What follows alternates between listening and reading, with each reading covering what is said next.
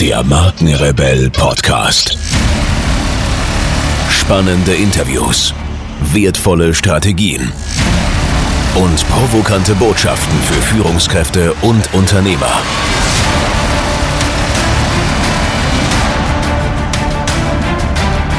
Stell dich den Herausforderungen der Digitalisierung und setze als Marke ein Zeichen. Von und mit Markenrebell Norman Glaser. Wie ihr wisst, empfehle ich hier im Markenrebell Podcast nur Dinge, von denen ich tatsächlich zutiefst überzeugt bin. Und heute möchte ich euch einen Partner vorstellen, mit dem wir selbst eng zusammenarbeiten. Ich begegne in meiner Arbeit als Strategieexperte für digitale Markenführung immer wieder Unternehmen, die begeistert neue Technologien betrachten, sich jedoch praktisch mit den vielen technischen Anforderungen heutzutage überfordert fühlen. Boot AI ist der Ansprechpartner rund um das Thema künstliche Intelligenz. Dank langjähriger Expertise analysieren die Jungs und Mädels dein Unternehmen umfassend und öffnen dir den Weg zu verborgenen Potenzialen. Durch intelligente Datenanalyse, innovativen Produkten, Dienstleistungen, Prozessautomatisierung und viele mehr erreicht dein Unternehmen Gewinnoptimierung, einen höheren Skalierungsgrad und mehr Effizienz. BootAI bietet nicht nur Beratung für künstliche Intelligenz, sondern kann mit einer Taskforce auch KI-Anwendungen anschließend mit dir pilotieren und implementieren. Alle Infos zu diesem Thema findet ihr im Netz unter boot.ai und natürlich wie immer in den Shownotes dieser Folge. Oder schreibt mir einfach eine Nachricht und ich mache euch eine Intro. Und jetzt geht's weiter hier.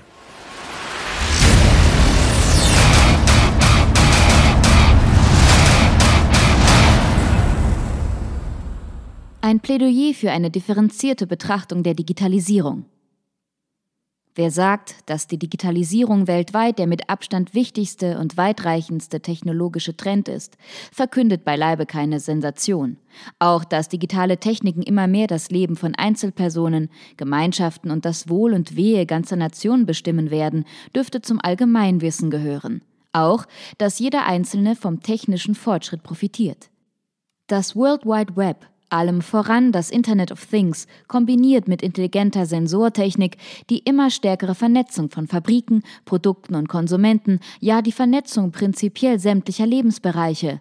Alles zusammen ermöglicht die Koordination menschlicher Aktivitäten und Bedürfnisse zu jeder Zeit und an jedem Ort.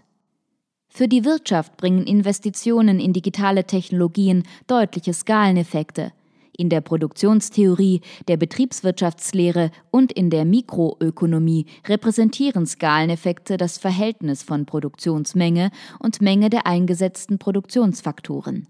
Der marginale Skalenertrag entspricht der Steigerung des Produktionsniveaus. Ganze Branchen fallen der digitalen Disruption anheim. Einer der Bereiche, die in Zukunft wohl bis in ihr tiefstes Inneres von der Digitalisierung durchdrungen werden, ist der Verkehrssektor. Die Telekommunikationsnetze sind ohnehin längst global integriert. Ständig in das Internet eingespeiste hochkomplexe Algorithmen erhöhen permanent die verfügbare, unbezwingbare logische Intelligenz der digitalen Systeme.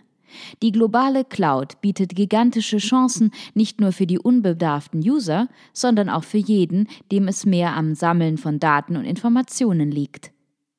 Eine Projektion des Weltwirtschaftsforums geht davon aus, dass bis 1925 etwa eine Billion digitale Geräte an das Internet angeschlossen sein werden. Die Allgegenwärtigkeit des Digitalen birgt, neben allem Positiven und Begrüßenswerten, aber auch Unwägbarkeiten und Gefahren.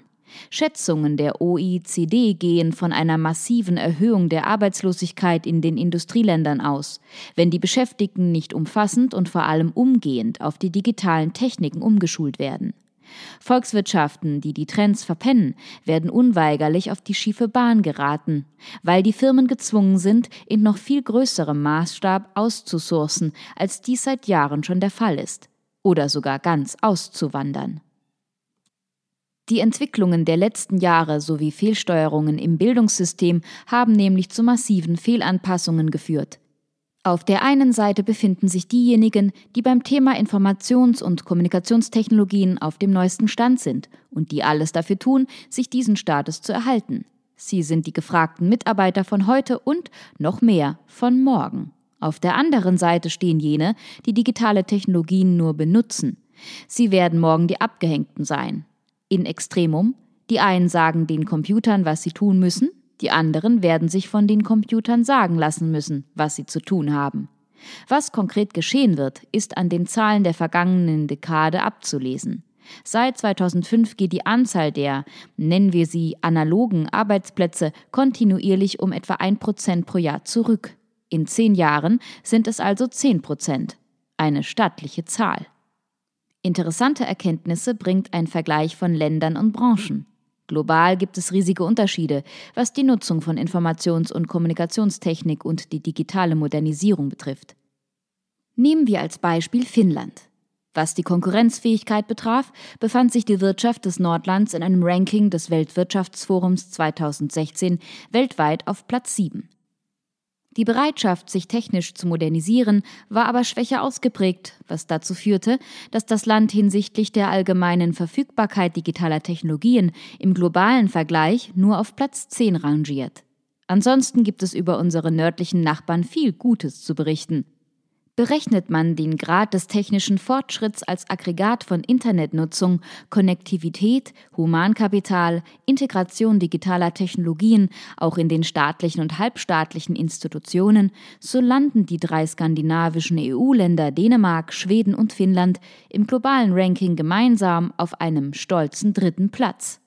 Zwar ist die Digitalisierungsintensität der unterschiedlichen Wirtschaftszweige eine schwierig zu berechnende Variable.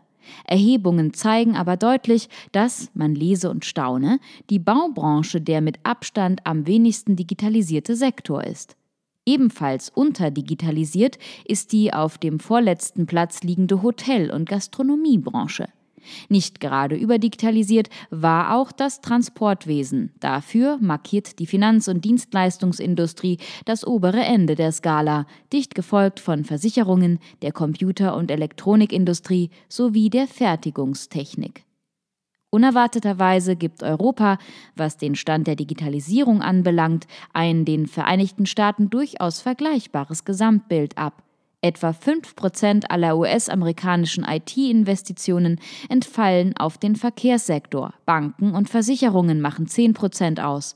Auf Informations- und Kommunikationstechnologien entfallen 18% und auf die Fertigungsindustrie 30%. Es wäre natürlich interessant zu wissen, weshalb die Digitalisierung in manchen Branchen nur so brummt, während sie in anderen ein Mauerblümchen-Dasein darbt. Natürlich spielen länderspezifische Regularien auf den Arbeitsmärkten, Unterschiede in der Besteuerung und etliche andere Faktoren in die bereits hochkomplexe Gemengelage hinein. Trotzdem sollte man trotz aller Hindernisse die Wege nicht übersehen. Firmen und Branchenorganisationen dürfen sich, Bürokratie hin, Bedenken her, ihrer Digitalisierung nicht verschließen, wenn nicht das Gefälle zwischen den Vorreiterregionen der Welt und hier ist, wie immer, wenn es um die Globalisierung geht, Ostasien als eine der ersten zu nennen, nicht noch weiter wachsen soll. Übrigens geht es dabei absolut nicht nur um wirtschaftliche und technologische Wettbewerbsfähigkeit, sondern es geht, im wahrsten Sinne des Wortes, um alles. Es geht um die ganze Welt, es geht um die Beseitigung des Hungers. Es geht um die Eindämmung, besser noch Beendigung von menschengemachten Umweltkatastrophen. Es geht um das Plastik in den Ozeanen, um die alternde Bevölkerung, um Urbanisierung, Landverödung und es geht um globale Gerechtigkeit. Die Länder bzw. übernationalen Wirtschaftsverbünde wie Asian, EFTA, EU, UNASUR und so weiter, die die Digitalisierung am konsequentesten vorantreiben, werden in Zukunft das Sagen haben. Sie werden den anderen ihre Wirtschafts- und Handelsstandards und ihre Werte aufzwingen.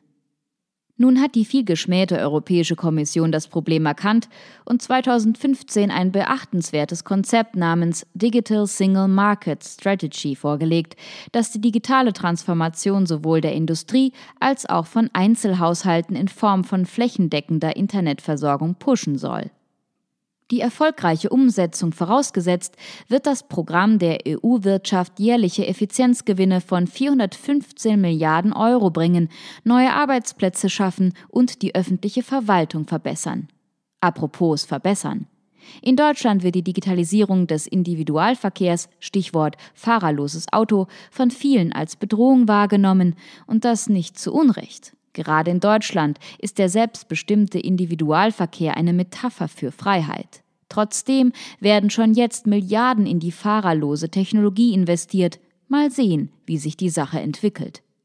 Wer erfahren will, ob und falls ja, in welchem Ausmaß die Digitalisierung den Verkehr rationalisieren soll, kann auf umfangreiche nationale und internationale Erhebungen und Regierungspläne zurückgreifen. Allerdings werden auf diese Weise vor allem die großen Hoffnungen offenbar, die Lobbyisten und Protagonisten in die Digitalisierung des Verkehrswesens setzen.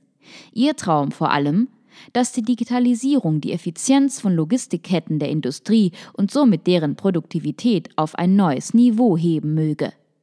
Bedauerlicherweise zeigen anhand dieser Daten durchgeführte sogenannte Pestel-Analysen, dass bei den anvisierten Programmen soziale und auch ökologische Aspekte kaum oder gar nicht berücksichtigt werden, Pestel steht für die politischen, political, wirtschaftlichen, economic, soziokulturellen, social, technologischen, technological, ökologisch-geografischen, environmental sowie rechtlichen, legal Einflussgrößen, die bei der Erschließung neuer Märkte auf Unternehmen einwirken können. Darüber hinaus werden die Rationalisierungseffekte der Digitalisierung oftmals insofern überschätzt, als die Hoffnungen, insbesondere was die Produktivität betrifft, bei weitem zu hoch gegriffen sind. Darauf jedenfalls weisen umfangreiche Auswertungen hin, die sich mit den Effekten von Investitionen in die Digitalisierung von Verkehrssystemen in der Vergangenheit beschäftigen. Die Frage muss also sein, woran liegt das? Was wurde falsch gemacht? Wo befinden sich Verbesserungspotenziale? Steckt vielleicht sogar Absicht dahinter? Wurden die Prognosen aufgehübscht? Fragen über Fragen. Lassen wir uns aber nicht beirren und schauen noch einmal in den hohen Norden. Die finnische Regierung hat für die voraussichtliche Entwicklung des Verkehrssektors eine glaubhafte Studie in Auftrag gegeben. Fazit der Studie Die Digitalisierung wird sich fast überall positiv auswirken. Aber nur fast. Eigentlich ist dies eine Aufforderung, die Augen offen zu halten und differenziert an die Sache heranzugehen, statt, wie oftmals üblich, das Kind mit dem Bad gleich mit zu verschütten. Wir sind doch intelligent. Oder?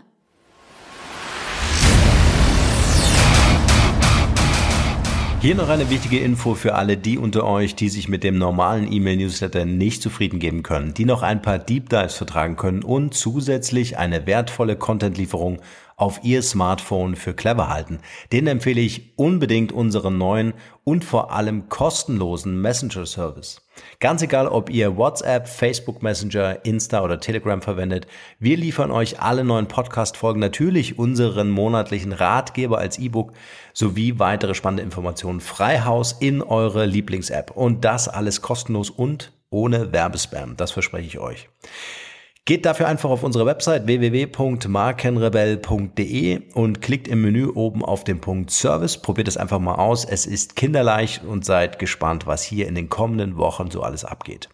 Wenn euch dieser Podcast gefallen hat, wären wir euch sehr verbunden, wenn ihr euch kurz Zeit nehmen könntet und uns eine Bewertung bei iTunes da lasst. Das dauert nur wenige Sekunden und ihr helft damit, dass auch andere diese Informationen erreichen und wir diesen Podcast für euch noch viel, viel besser machen können. That's it. Alle Informationen wie immer in den Shownotes. Nur das Beste für euch und bleibt rebellisch. Bis bald. Ciao.